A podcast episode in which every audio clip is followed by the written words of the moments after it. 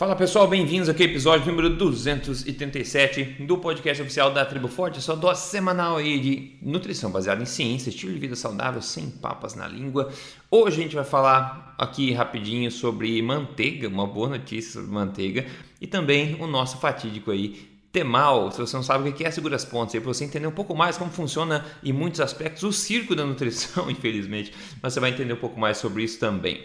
Doutor Souto, bem-vindo a mais este episódio, tudo bem? Tudo bem, Rodrigo. Bom dia, bom dia aos ouvintes. Pessoal, esse negócio do Temal, se você acompanha já o podcast Tribo Forte, você já viu a gente falar sobre o tal do Temal várias vezes. E como a gente acabou de falar aqui antes de começar a gravação, o Temal parece que é um assunto, é um presente que nunca para de. de ninguém fala, é uma fonte de presentes que nunca para de gerar presentes. É sempre tem um assunto sobre essa questão do Temal. E o, o que mais atual agora é o seguinte: ó, tem um novo estudo. Eu já vou explicar para vocês o que é o, o bendito Temal, você vai entender se você nunca ouviu falar nisso. Tem um novo estudo associativo que foi publicado agora, dia 16 de setembro, no Jornal de Nutrição Clínica, que avaliou aí a associação entre diversos padrões alimentares e níveis de Temal no sangue.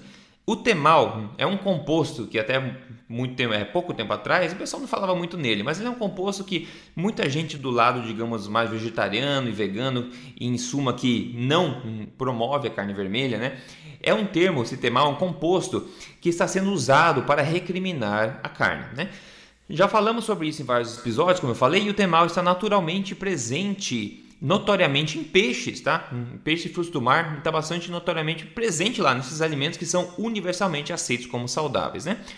Esse estudo em particular avaliou o padrão alimentar de 620 pessoas e concluiu que há uma maior circulação de temal no sangue em pessoas que consomem peixe na dieta, mas essa associação não existe entre pessoas que consomem mais carne vermelha. Au, é meio que um tiro no pé aí, um, um chute no pau da barraca do pessoal que usa isso como argumento contra a carne vermelha, mas tudo bem.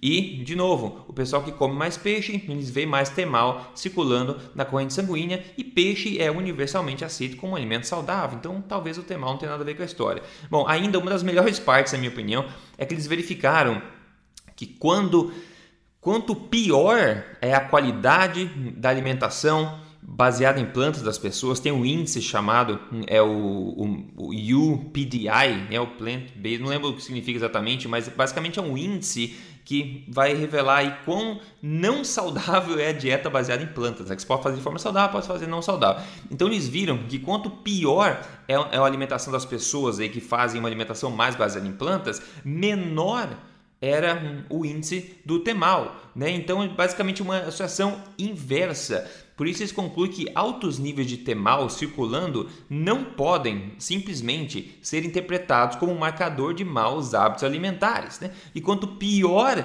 os hábitos alimentares das pessoas, aí a gente vê essa associação é, é, menor o temal no caso. Né? Então, é a associação inversa. Essa história do Temal é uma grande comédia, na verdade, não existe absolutamente nada comprovando que o Temal seja ruim. No entanto, o Lagro Negro da Força, como a gente tem falado aqui, tem usado esse marcador para recriminar a carne. Esse estudo mostra que não há nem associação entre Temal no sangue e o consumo de carne vermelha. E as pessoas com os piores hábitos alimentares e uma dieta baseada em plantas são as que têm os menores níveis de Temal. Então, para baixar o Temal, digamos assim, a recomendação seria, pessoal, vamos comer porcaria de ter a pior qualidade possível de dieta. Então a gente vê, doutor Souto, mais uma vez, como é típico em vários aspectos da nutrição, esses, essas coisas que não fazem sentido, que uma hora é bom, uma hora é ruim, e associações inversas, e aí ninguém entende mais nada. Né? E o ter mal, na verdade, eu acho que vai sair de, de, de canto aí, né?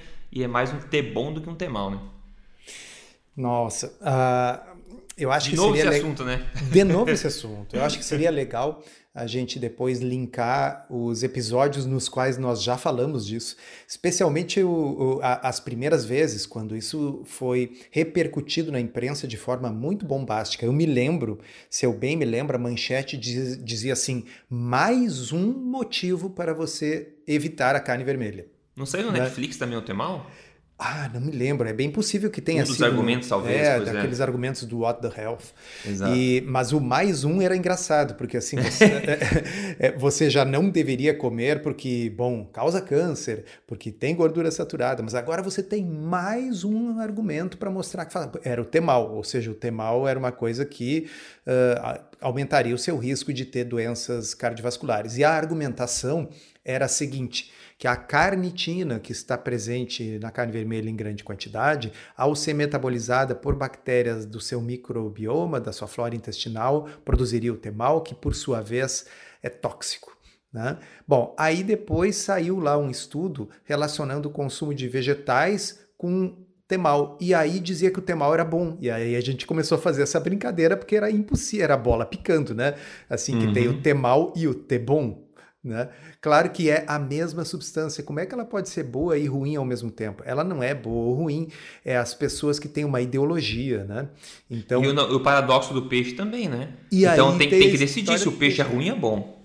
O peixe tem ordens de magnitude mais uhum. temal do que a carne vermelha. No entanto, todos os estudos associativos mostram associação benéfica entre o consumo de peixe, frutos do mar e desfechos de saúde. Então, uh, como é que é? E aí agora vem esse estudo uh, mostrando esse resultado aparentemente paradoxal. Uhum. Quem, quem não leu, eu acho que deveria ler o, o, o livro do Michael Pollan chamado Em Defesa da Comida. Nesse livro uh, tem muitas sacadas interessantes, eu não concordo com 100%, mas vocês não têm que ler só o que vocês concordam 100%, mas tem muitas sacadas interessantes e uma delas é quando ele fala sobre o nutricionismo. Nutricionismo é o reducionismo aplicado à nutrição. Ah, então, uh, eu escrevi recentemente uma postagem sobre o assunto que nós tratamos no podcast anterior, a história do salmão, né? E ali na postagem eu coloquei a história do nutricionismo. O nutricionismo é você olhar para uma laranja e pensar em vitamina C. Você olhar para uma uh, cenoura, pensar em beta-caroteno, e você olha para um peixe e pensa em ômega 3. Como se a única coisa que importa ou que fosse benéfica no peixe uhum. é o uhum. ômega 3. Né? E, e, isso leva a essas conclusões bizarras. Por exemplo, uh, o, o, o erro foi duplo, né? porque eles achavam que o peixe de piscicultura não tinha ômega 3 e tinha só ômega 6, o que não é verdade. Eu mostrei lá na postagem que ele continua tendo praticamente tanto ômega 3 como o pescado. Né? Mas mesmo que fosse verdade, tá? Vamos imaginar que o peixe de piscicultura realmente tivesse bem pouco ômega 3 e mais ômega 6. Será que é somente isso, os ômegas, que definem o peixe? Será que é só a vitamina C que define a laranja? Será que é só o beta-caroteno que define a cenoura? Então, a, a, essa visão de nutricionismo, esse reducionismo, ele beneficiou muito, sabe que? A indústria alimentícia.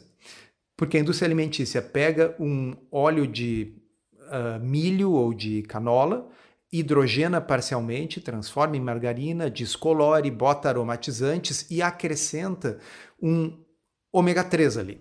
É. Tá? E aí coloca bem grande no seu potinho. Boa fonte de ômega 3. Tá? E se você achar que ômega 3 é a única coisa que importa num salmão, talvez você chegue à conclusão: eu não preciso nem comprar o salmão, basta eu passar a margarina rica em ômega 3 no meu pãozinho né? A, a, indústria de cereais matinais, de biscoitos, nossa, todo mundo deve lembrar, desde que a gente era criança, que na, no, no, naquele tubo do biscoitinho recheado tinha ali vitamina B1, é. B2, B6, B12, vitamina não sei o que e tal. Então, você pega um monte de farinha refinada, açúcar, aromatizante, gordura trans, transforma é, num biscoito, acrescenta vitaminas sintéticas Pronto, que você né? poderia estar tá colocando dentro de uma pílula, dentro de um, de um dessas pílulas vitamina A a Z, soca aquilo no meio da mistura do, do trigo uh, e, nossa, aquilo ali é uma fonte de um monte de vitaminas. Então, se o nutricionismo fosse verdade, não faria diferença você comer o biscoito recheado ou você comer uma salada com carne e um pedacinho de fígado, porque né, vitamina por vitamina tem nos dois. Não, foi, foi genial, realmente. E, e o mesmo, é, essa mesma arma, digamos, eles usam contra a carne vermelha, que basicamente a gente ignora o seguinte, né? A gente ignora que é um dos alimentos mais biodisponíveis para o corpo, que o corpo consegue absorver, que contém todos os aminoácidos de forma biodisponível, contém todos os ácidos graxos essenciais, mas infelizmente contém gordura saturada e este, né, este detalhe coloca tudo abaixo. De novo, reduzindo a carne vermelha ao fato de gordura saturada também e tentando recriminar ela por causa disso, que é a mesma coisa que você está falando. Né? Uh, eu estou olhando aqui um, um tweet da Adele Height, que é uma pesquisadora americana, que ela tem também uns insights muito interessantes. Ela está dentro do board do Diet Doctor, né? E, e, ela é uma pessoa que estudou muito, muito a fundo as diretrizes nutricionais, todas elas, desde o início. Ela uh, começou a fazer o trabalho de PhD dela nisso, depois uh, não conseguia publicar em lugar nenhum, porque será, né? E acabou trocando para outra área, mas ela é uma das pessoas que mais entende. o tweet dela diz o seguinte: estudos de epidemiologia nutricional de Harvard provam uma e apenas uma coisa sempre: que Uh, eu estou lendo em inglês e traduzindo para vocês, mas assim, profissionais de saúde bem educados, brancos e já saudáveis, in, uh, investidos na busca da saúde como uma virtude da classe média, sempre irão reportar comer as comidas que disseram para eles que são saudáveis. Ah, boa. Nossa. É, é sensacional a frase, né? Porque no fundo, o, o, o, que, que, é, o que, que, são esses estudos de epidemiologia nutricional de Harvard? Se vocês forem olhar as coortes, é o uh, Health Professionals uh, uh, Health Study, uma coisa assim, Nurses Health Study. Eles estudam coortes de profissionais de saúde, de enfermeiras, de médicos, né? Então, esses profissionais de saúde, especialmente bem selecionados, já saudáveis, já super educados, o que que eles relatam quando eles respondem os questionários de frequência alimentar? Eles relatam basicamente que eles comem aquilo que disseram para eles que é saudável. Sim. Né? Exatamente. E por isso que você sempre vai ver nos estudos de Harvard a associação negativa entre o consumo de carne vermelha e uh, desfechos de saúde. Não tem nada a ver com carne vermelha ser bom ou ruim para a saúde, tem a ver com o que é dito e ensinado para os profissionais de saúde que fazem parte das coortes que Harvard entrevista com questionários. Eles estão repetindo aquilo que eles ouviram. É, putz, exatamente isso, né? E a gente fala de justamente de Harvard há muito tempo aqui da escola pública de Harvard, o pessoal que já acompanha a gente já sabe disso também. Ah, falar essa autoridade é uma das primeiras coisas que a gente comentou, acho, do podcast desde o começo, né? Quando a gente assume que uma coisa é verdade só porque existe um jaleco branco de uma marca boa por trás, e no caso de Harvard, né, o nome mais talvez famoso em termos de universidade do mundo aí, é uma grande lástima que a, particularmente a escola de saúde pública deles acaba sendo tão é, biased, né, tão tendenciosa dessa forma, tão corrompida com ideologia que continua postando esse tipo de coisa independente da, da evidência oposta, né? Então, enfim, se as pessoas não sabem, não acompanham a gente aqui, elas ficam vítimas disso, acabam acreditando, né? Exatamente. né? É, então a história do, do nutricionismo que eu cheguei, como é, comecei a falar antes, ela fecha com essa historinha do temal pelo seguinte: a gente não define se carne é boa ou ruim porque ela tem temal, ou porque ela não tem temal, ou porque ela tem isso ou tem aquilo. Na verdade, é essa visão mais sistêmica que o Rodrigo estava colocando agora, que é assim, afinal é um alimento complexo, nutricionalmente denso que a humanidade sempre consumiu né? Não é porque tem, sabe, o ferro M, M com H, né? isso é bom ou é ruim? Ah, tem temal, isso é bom ou é ruim? Não é assim que a gente faz. Porque imagina se o, um animal qualquer, ou o ser humano até muito recentemente, precisasse saber bioquímica para decidir a cada refeição o que, que vai comer, o que, que não vai comer. É, exatamente. Né? Exatamente. Só que agora tem boas notícias, pelo menos a respeito da manteiga. Outra coisa que foi, obviamente, recriminada por muito tempo, por décadas, né? Saiu no, no jornal americano em que as vendas de manteiga sobem a níveis não vistos desde 1965, lá nos Estados Unidos, né? E de 1965 até mais ou menos 1981, a venda de manteiga caiu é, no, nos Estados Unidos bastante, né? A gente sabe que aí, em, nessa época, né, década de 70, que foi implementado as diretrizes alimentares oficiais nos Estados Unidos, começou a demonização em massa né, da gordura saturada, gordura animal, né, colesterol. Então a gente vê caindo o consumo de manteiga, que até então era muito alto. Então as vendas começaram a subir novamente, devagar, somente lá em 2002, então décadas depois, e acelerando aí em 2012 por aí. Daí com a verdade né, sobre gordura saturada, gordura animal, voltando à tona, níveis recordes de doenças nos Estados Unidos, disseminação maior dos perigos dos óleos vegetais, né, o que sempre é, o que sempre fez bem no caso da manteiga e outras coisas também volta a ser favorecido pelo consumidor. A gente vê a mesma coisa acontecendo com os ovos, né? Por décadas foram demonizados, depois outros pessoal erramos, o ovo sempre fez bem, não tem problema não, pode começar a comer de novo. Agora, a manteiga também passando por essa fase, a carne ainda vai chegar nessa fase também, com certeza. Mas é uma boa notícia, eu acho que está ficando mais, digamos, mainstream, né? mais né, disseminado e mais em massa os perigos, que a gente falou dos óleos vegetais, das margarinas, que é basicamente pior que o óleo vegetal, que é óleo vegetal em sua essência. Né? Quando a gente fala óleo vegetal, é sempre bom falar que é óleo de soja, óleo de milho, óleo de canola, óleo de semente de girassol. Essas coisas todas têm um, um complexo processo por trás para se criar, não tem nada de natural sobre isso. Extremamente altos em ômega 6, facilmente oxidadas, um uma, realmente uma toxina para o corpo humano. Então, com a decaída disso aí, ou a popularização dos lados negativos desse tipo de coisa, e de volta trazendo essa questão de comida de verdade, que está voltando um pouco à, à, à, frente da, do brasileiro também, por causa das diretrizes, que acabam recomendando também né, se evitar produtos processados e voltar a comer comida de verdade. Então a gente vê também esse consumo de manteiga nos Estados Unidos aumentando novamente. E no Brasil também, eu tentei até rapidinho tentar achar aqui é, alguns dados estatísticos, a gente vê que o consumo de lácteos no geral vem subindo bastante ah, ao longo dos últimos anos também. Eu não consegui achar especificamente da manteiga, mas é uma boa notícia, doutor Souto, é uma boa notícia. Eu acho que a margarina ainda está lá no supermercado, mas o pessoal está começando devagarzinho a acordar e a gente sabe quando surge demanda, né, vai surgir também a oferta e os preços melhoram e tudo mais. Então eu vejo como uma coisa positiva aí. Ah, uma coisa que eu tenho observado no Brasil é a, o aumento e a facilidade de se encontrar o aumento da disponibilidade de banha nos mercados. Uhum. É uma coisa muito notável. Uh, começou a aparecer primeiro timidamente lá perto de onde ficam as manteigas por ali, depois começou a ganhar diferentes marcas e hoje você já encontra pelo menos num mercado grande aqui em Porto Alegre, nas suas várias lojas, Lá naquele corredor não refrigerado, onde estão os óleos vegetais e os azeites de oliva, ali tem potinhos de banha já. Ah, é? Uhum. Hum. Porque banha fechadinha, ela Muito não bom. precisa nem refrigeração, né? Uhum. Porque ela é estável. Né? Naturalmente. A, naturalmente estável.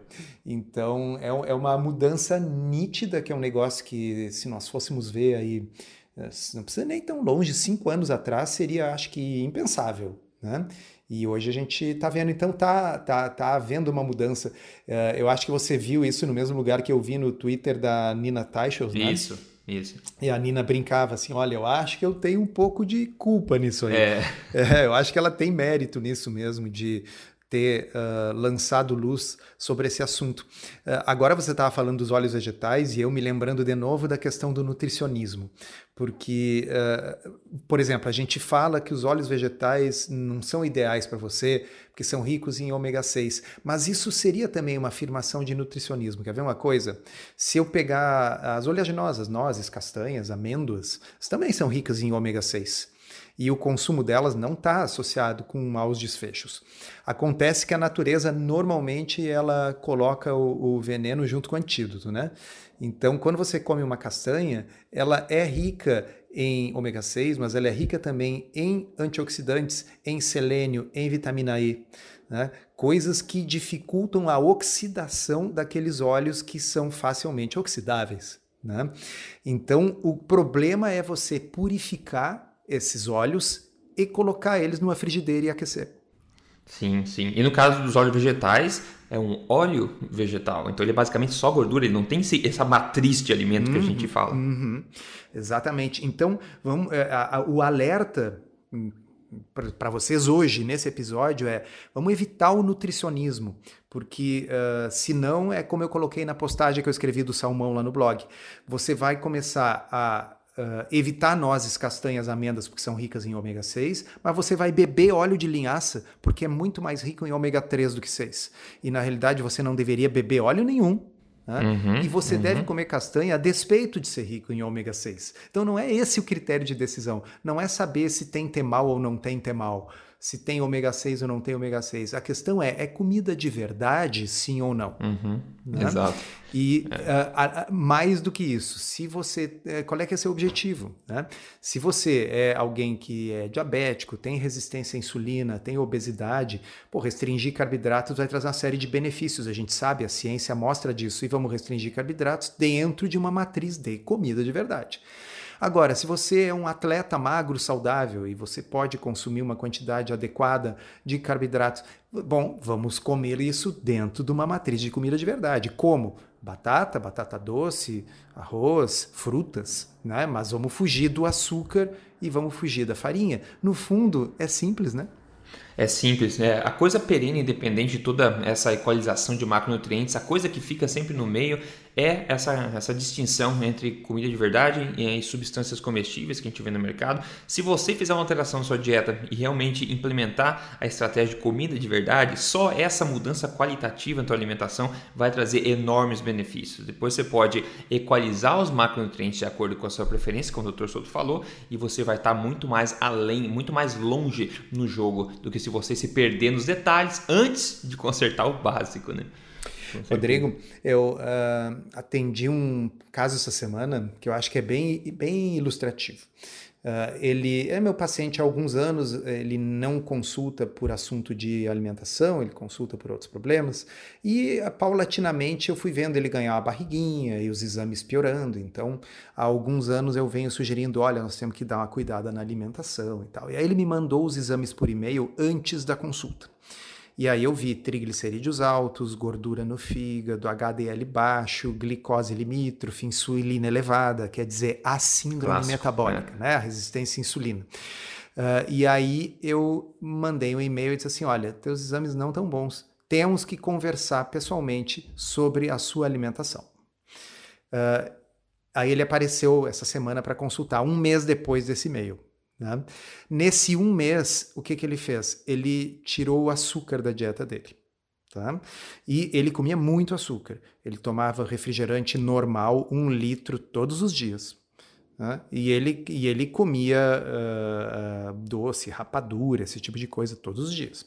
Então ele tirou o, o, açúcar. Ele não fez uma dieta low carb clássica, tá? Então assim ele, ele não parou de comer arroz com feijão, ele não, não parou de comer batata, essas coisas. Ele tirou uh, basicamente açúcar e, uhum. e, e pão.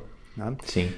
Um mês, o cara chegou pesando 5 quilos menos, né? uh, e eu pedi novos exames.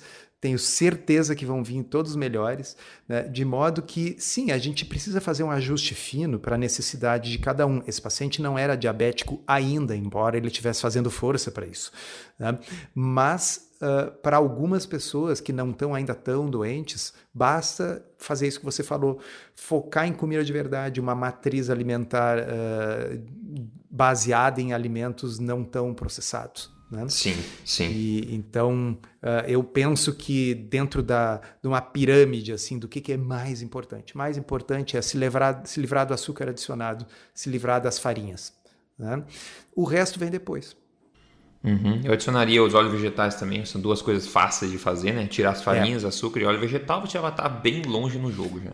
Se vocês Só querem saber como que os pesquisadores fazem modelos animais, modelos em roedores de gordura no fígado, de esteatose, é com óleos vegetais e açúcar, as duas coisas juntas. Uhum, uhum, exatamente. Então, Ó, pessoal, pelo amor de Deus, sem contar que a manteiga que está em alta agora tem um sabor muito melhor do que óleo vegetal e margarina, né? Então, viva a manteiga aí. Você contou o teu caso aí de bacana de sucesso e a Viviane Martins mandou a foto antes e depois dela aqui. Ela falou em 18 dias. Em 18 dias, na primeira fase, eu eliminei 10 quilos. Isso mesmo, 10 quilos. Eu já estou na fase 2 e hoje minha vida de, da minha família é outra. A alimentação forte passou a fazer parte do, meu, é, do nosso dia a dia e eu confesso que estou muito bem, não só fisicamente, como também emocionalmente. Pessoal, espetacular, né? Como a gente falou, cada corpo reage de uma forma diferente, não dá para se comparar com outras pessoas, compare o seu progresso com o seu progresso e preste atenção na tendência dos resultados e não no ruído do dia a dia, né? Cada um segue no, na direção, a direção certa que importa, não esse ruído do dia a dia. Então, parabéns aí para Viviane, aí, grande perda de peso muito rapidamente. Ela tá seguindo essas fases são no programa Código emagrecer de vez. A primeira fase é 30 dias, é um esforço um pouco maior para dar uma resetada no organismo e grandes resultados são vistos lá. Depois segue na fase 2, fase 3. Se você quer entrar no programa e curtir lá, é código emagrecerdevez.com.br. Você pode dar uma olhadinha. Maravilha. Doutor Souto, eu acho que você está prestes aí a devorar alguma coisa no almoço. Conta pra gente. Eu estou prestes e eu pretendo ir no meu restaurante de grelhados favorito. E, bem, o que, que, eu vou dizer, né? Uh, quem me acompanha lá no Telegram já sabe que uh, um dos cortes mais maravilhosos que existe chama-se assado de tira. Assado de tira é assim, os nossos colegas uruguaios aqui trouxeram para nós algumas coisas muito boas, né? Então, vocês, primeiro, carne maravilhosa, né?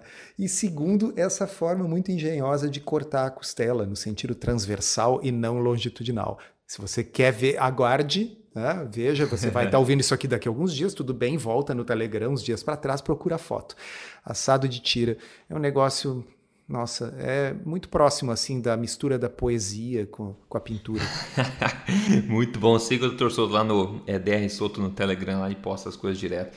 Vou fazer aqui hoje, eu acho. Bom, eu consegui achar um lugar com. Não sei se tinha falado já, com fígado de vaca 100% de pasto, né? Como falei, fora do Brasil é mais raro você encontrar carne de pasto, principalmente fígado, que é 100% grass-fed, a gente fala 100% de pasto. Então achei um lugar aqui que vendia congelado, já peguei 11, eu acho que 11, 11 pacotes eu coloquei no meu freezer aqui para os próximos dias ficar passando isso aí. Então, camarãozinho com isso aí eu acho que vai muito bem, vai bem demais, bom demais também. Se você tem acesso a um fígadozinho como suplemento natural, ótimo, tem várias formas de fazer. Eu perguntei no Instagram lá, inclusive, o pessoal, quem que gosta de fígado aí?